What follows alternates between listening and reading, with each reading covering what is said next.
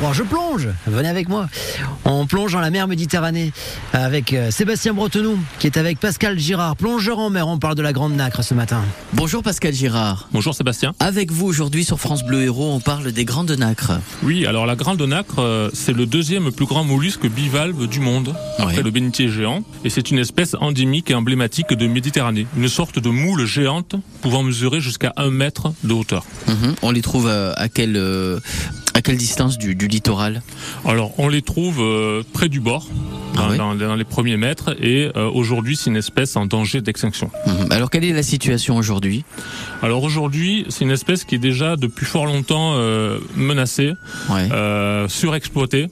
Euh, c'est une espèce qui est connue depuis l'Antiquité, c'est-à-dire que euh, on pouvait produire des textiles à base de fibres de grande nacre. D'accord. Vous savez que la moule elle s'accroche avec euh, un byssus, ce sont des fibres, Ouais. et ces fibres-là de grande nacre, elles ont une couleur un peu dorée. Mhm. Et donc, euh, en l'Antiquité et au Moyen Âge, on pouvait créer des vêtements. euh, Pour la royauté, notamment la reine Victoria au 19e siècle portait des gants en fibres de grande nacre. Mhm. Est-ce qu'on peut en voir facilement quand on va dans, dans l'eau? Alors, on pouvait en voir facilement, Ouais. mais aujourd'hui, il y a un parasite qui est en train de décimer la grande nacre. Il n'y en a quasiment plus Ah en ouais mer Méditerranée, Mhm. dans toute la Méditerranée. Mhm. Alors quels sont les, justement les, les acteurs euh, qui se mobilisent pour euh, préserver cette euh, Grande Nacre?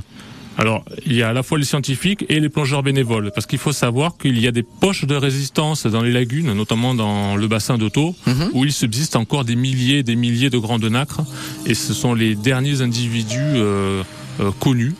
Et donc les scientifi- les scientifiques essayent de reproduire leur cycle de vie, essa- essayent de les, les faire se reproduire en aquarium, Mhm. essayent de les élever en aquarium pour espérer pouvoir repeupler la mer cette espèce euh, endémique et emblématique de Méditerranée. Mhm. Mais ça ce sera possible alors Alors c'est en cours, c'est pas gagné, Ouais. mais les efforts sont faits pour qu'on puisse revoir des grandes nacres en mer. Bon, de toute façon, avec euh, les Grandes Nacres, on fabrique plus de, de vêtements aujourd'hui. Non, c'est une espèce protégée depuis 1992. Il est interdit de la pêcher, de la ramasser, de la déplacer.